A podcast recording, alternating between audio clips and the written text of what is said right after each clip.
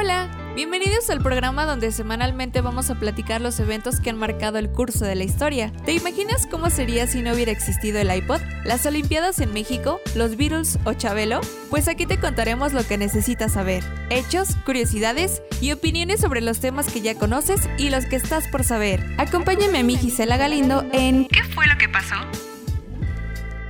Amigos, ¿cómo están? Ya estamos en el capítulo número 8 de qué fue lo que pasó. Un gusto saludarlos y pues hoy estaremos platicando de algo muy interesante como los anteriores temas, pero en esta ocasión hemos escuchado hablar muchísimo y yo creo que cada uno de nosotros tenemos historias diferentes de el primer hombre en la luna, pero quiero platicarte cuál fue la verdadera historia, algunos datos, en qué año, fechas, y que de repente nada más escuchamos ya el hecho de el suceso importante, pero no sabemos la historia de qué fue lo que pasó, qué tuvieron que haber vivido las personas, los involucrados.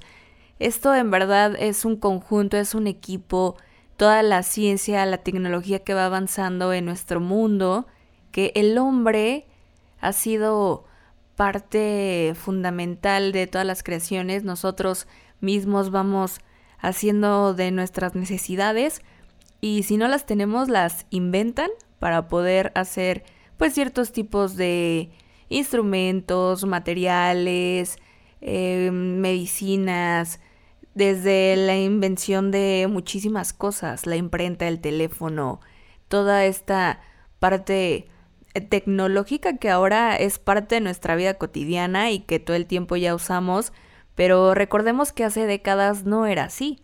Hace muchos años pues se iba implementando poquito a poquito, a lo mejor algunos eh, no tenían ni la remota idea que íbamos a estar ahora rodeados de, de tanta evolución.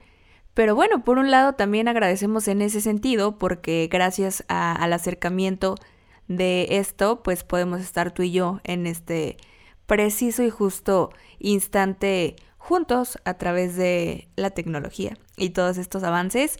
Si me estás escuchando en alguna de las plataformas en las que estamos, me da muchísimo gusto y nos vamos a ir acercando igual un poquito más para que estemos pues en contacto, estemos bien presentes eh, en algunos puntos específicos. Eh, la primera temporada va a constar de 10 capítulos, entonces pues prácticamente ya estamos llegando a esa al cúmulo de esta primera temporada. Pero, eh, ¿qué fue lo que pasó? ¿Cómo llega eh, los primeros hombres a la luna? Porque en sí no fue solo uno.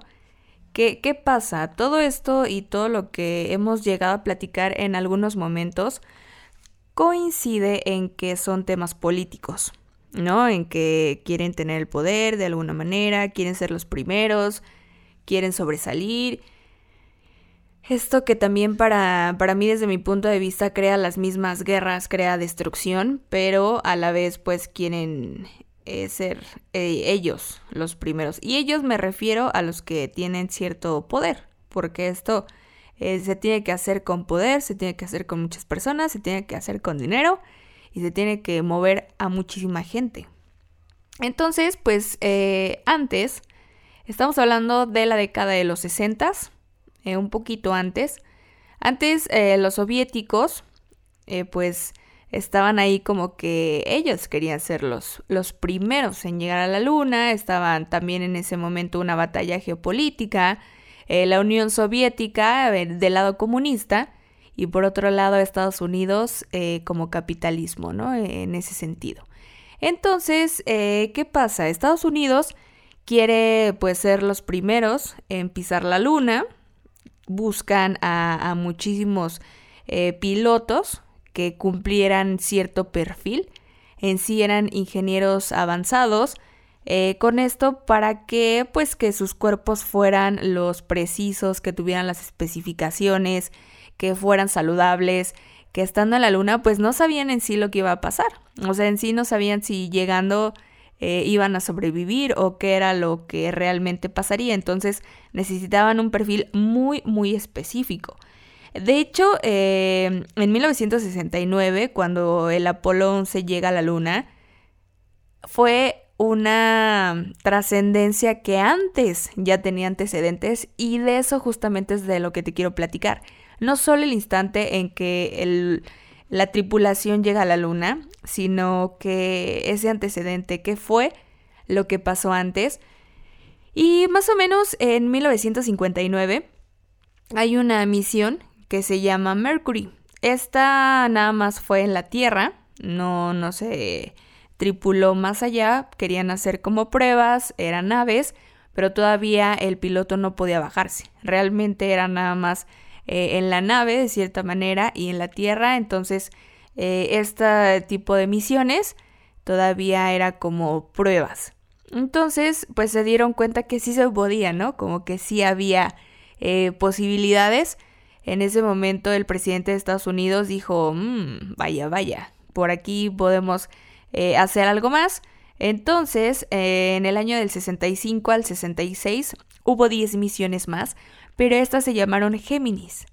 Estas ya tenían un poquito más de em, cuidados, ya tenían un poquito más de precisión porque ya eran pruebas para irse a la luna, o sea, ya apostaban a lo grande. De hecho, Kennedy decía que antes que se acabaran los 60, el hombre iba a llegar a la luna e iba a ser estadounidense. Entonces, eh, pues tenían ahí muchísimo que hacer.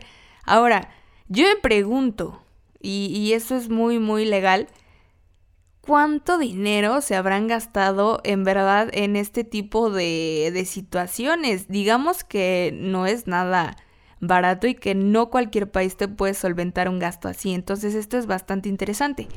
Fíjense que en 1961, cuando el presidente Kennedy eh, comunica a la población estadounidense su intención y, que iba a mandar al hombre a la luna y que iba a hacer todo, y bueno, eh, más o menos se estima que el costo del programa rondó alrededor de 7 millones de dólares. Entonces, bueno, era pues Em, bajo de alguna manera por lo que se sobreestimó, situándose en 20 millones de dólares. Ahí chequen ese dato que aproximadamente actual son 153 millones de dólares. Millones, entonces dices, ¿what? Pero bueno, eh, eh, esto, los costos alcanzarían los 23, eh, los 23.900 millones de dólares, de acuerdo a un reporte de la NASA. Desglosándose, pues mm, les voy a decir rapidísimo los... Se me hace muy interesante y se los voy a decir. La nave espacial Apolo, eh, eso costó 7.945 millones. El vehículo Saturno primero, 767 millones. El vehículo Saturno primero P, 1.131 millones. El vehículo Saturno quinto, 6.871 millones el desarrollo de los vehículos, 854 millones, apoyo a la misión, 1.423.000 millones, el seguimiento y adquisición de datos, 664 millones, las instalaciones también, 1.830 millones y la operación de las instalaciones, 2.421 millones. ¿Sale? Entonces, pues sí, sí fue una gran cantidad de dinero que Estados Unidos pues dijo, lo pago, no hay problema, lo pago. Entonces, eh, regresando un poquito a lo de los pilotos, el perfil de ellos, pues tenían que tener técnicas bien especializadas con el fin de, de sobrevivir, que eso era igual un punto, que yo digo que lo que querían era nada más llegar y, y me atrevo a decir que hasta firmaron un documento en donde no se hacían responsables de si morían o vivían, porque esa era una posibilidad muy grande, la que no regresaran. Ahorita les voy a platicar algunos datos que, me causaron eh, curiosidad de, pues que ellos mismos pensaban que no regresaban. La misión Apolo, eh, este lo titularon Apolo 11, tuvo una duración de 8 días, 3 horas, 18 minutos y 35 segundos. En total, algo más de 195 horas de viaje durante las cuales los ingenieros de la NASA vivieron probablemente algunos de los momentos de mayor incertidumbre en toda su vida. El viaje estuvo repleto de cientos eh, pues de maniobras porque realmente era algo nuevo, no había ningún antecedente. Cada cual, pues, eh, de acuerdo a lo anterior, era algo que no habían vivido, que no habían eh, tenido la oportunidad de experimentar eh, con seres humanos y que ellos iban a ser los primeros. Pero ¿de quién estamos hablando?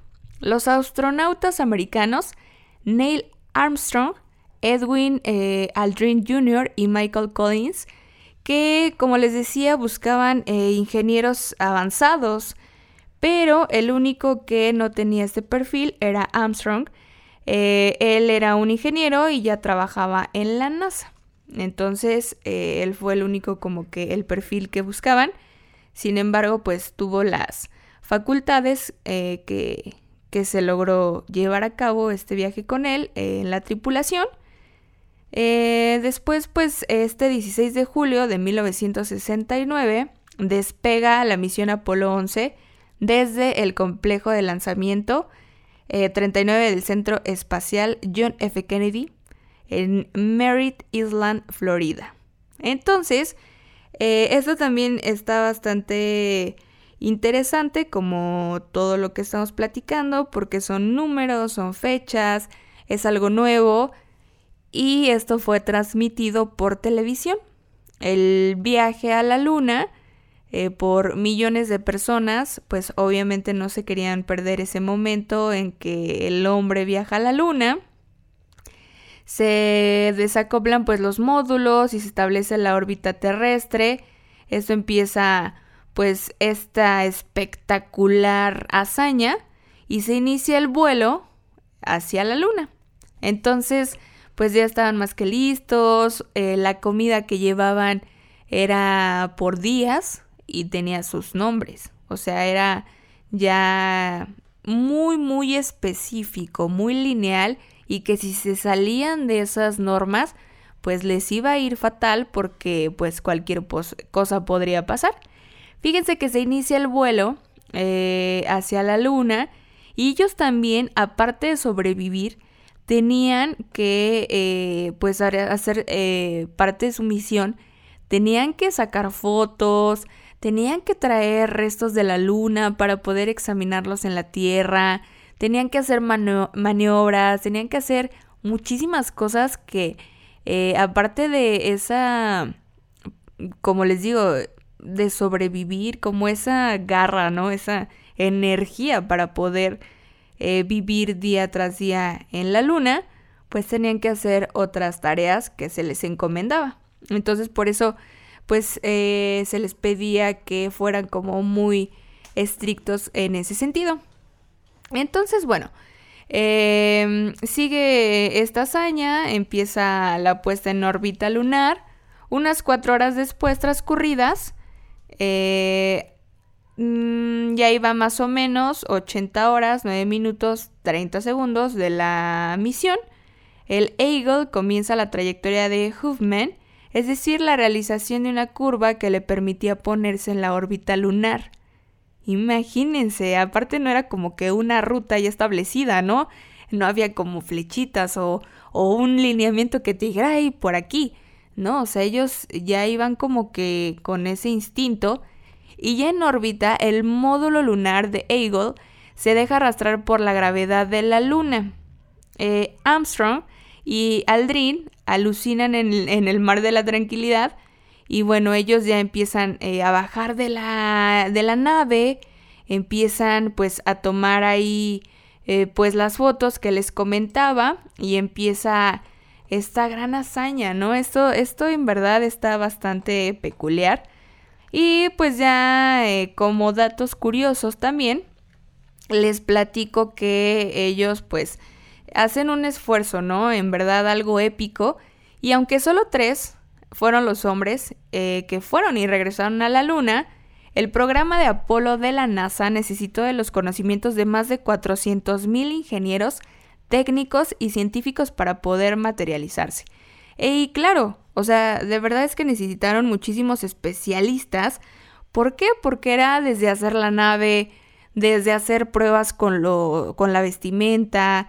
Eh, de hecho, los primeros que hacían pues sentían mucho calor entonces ellos gastaban mucha energía en lo que se movían y sentían tanto calor que tenían que hacer pues ciertos ajustes e investigaciones, tenían que hacer pruebas y pruebas, como les decía, hubo varias misiones antes, entonces si no se hubieran hecho esas misiones no hubiera podido ser posible lo de 1969. Entonces después, eh, ya que regresaron, como medida de precaución, Armstrong, Aldrin y Collins tuvieron que permanecer aislados durante tres semanas tras su épico viaje a la Luna. Eh, ¿Por qué? Porque a lo mejor podrían tener alguna enfermedad o algún virus que se habían traído de la Luna, entonces dijeron pues para qué nos arriesgamos, vamos a, tomar esa precaución.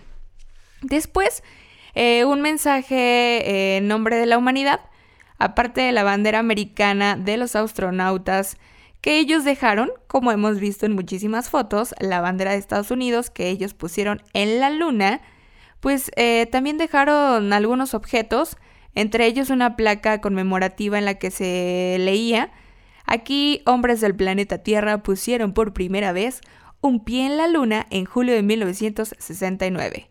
Vinimos en son de paz, representando a toda la humanidad. ¿Qué tal? Y pues sí, ¿no? Yo digo, bueno, me atrevo a decir que a lo mejor hay otro tipo de... No humanidad tal cual, pero otros seres, ¿no? Que a lo mejor eh, ya han estado en la luna o que a lo mejor hasta han venido a la Tierra, pero bueno, hasta que no se compruebe, podríamos platicar de ello. Esto, eh, este viaje a la luna, pues eh, los astronautas permanecieron 22 horas en la luna, de las cuales pasaron exactamente 2 horas y 36 minutos en la superficie recorriéndola con sus propios pies. Eh, esto de antemano, sean la nacionalidad que sean como seres humanos, es algo en verdad espectacular. Imagínense la oportunidad de pisar la luna si es algo pues bastante para recordar, para estar ahí, para admirarse pues.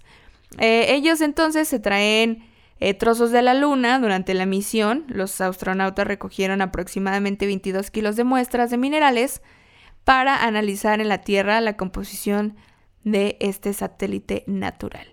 También, por supuesto, hubo un logotipo de color azul con amarillo. Eh, hay un águila, raro, ¿verdad? Por eh, de Estados Unidos.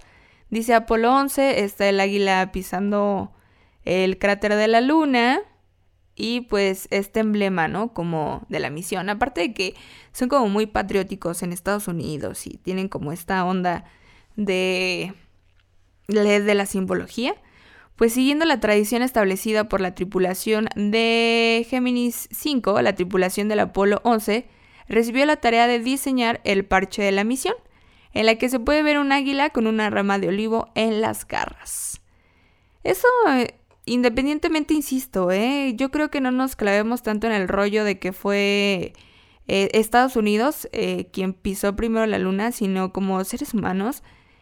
Yo creo que sí acertaron con el perfil de cada uno de ellos, porque así pudieron ir otras personas, pero si no tenían como las capacidades, no lo hubieran hecho, ¿no? O sea, creo que fue algo que se dio, se tenía que hacer así y resultó bastante bien. Eh, también algo que me causa como mucha... ¿Cómo decirlo? Es que es algo asombroso de alguna manera, pero que también pensaron antes de qué tal si no regreso, ¿no? Y las familias.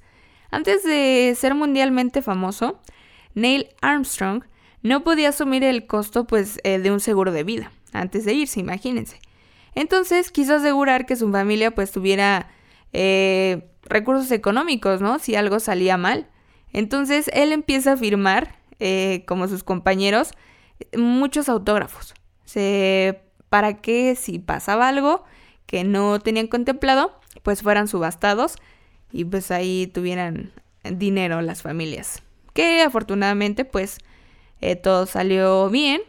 Y por otro lado, en el momento en el que Armstrong y Aldrin aterrizaron en la luna, el módulo lunar disponía de combustible para menos de un minuto de maniobras.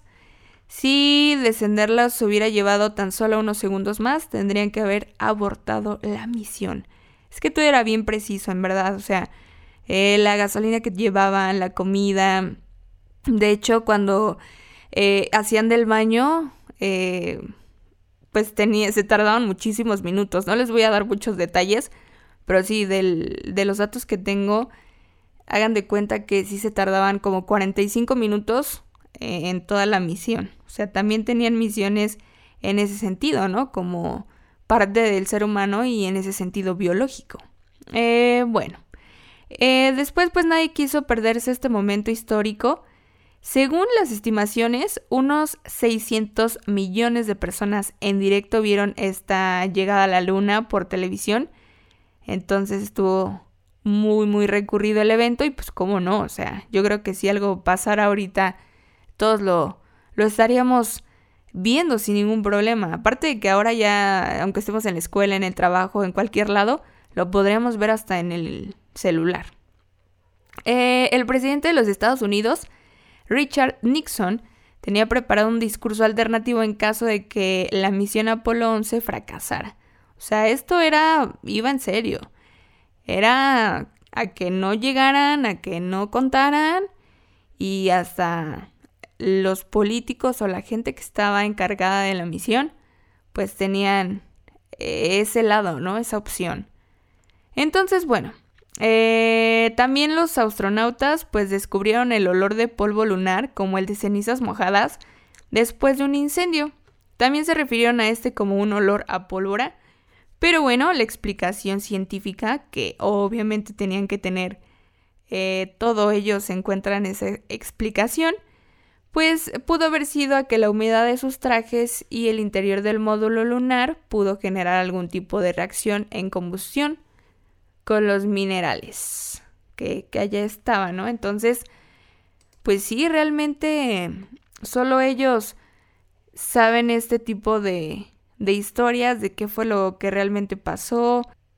Y bueno, entonces, eh, después ya que pues tienen esta maravillosa experiencia, tienen la vivencia, tienen la oportunidad de estar en la luna, en diciembre de 1968, les platico que la misión Apolo eh, consiguió por primera vez en la historia abandonar la órbita terrestre para entrar en la lunar, rodearla y volver a su origen. Esto es parte como de todo ese antecedente, ya que pues la tripulación formada por otros pilotos también se lleva a cabo eh, un año antes para que ya tuvieran lo que en 1969 pues ya eh, lograron. Entonces, pues esto se hace primero eh, con práctica, se hizo con una gran precisión, se hicieron con, con varios avances tecnológicos que en ese momento ya tenían, por supuesto.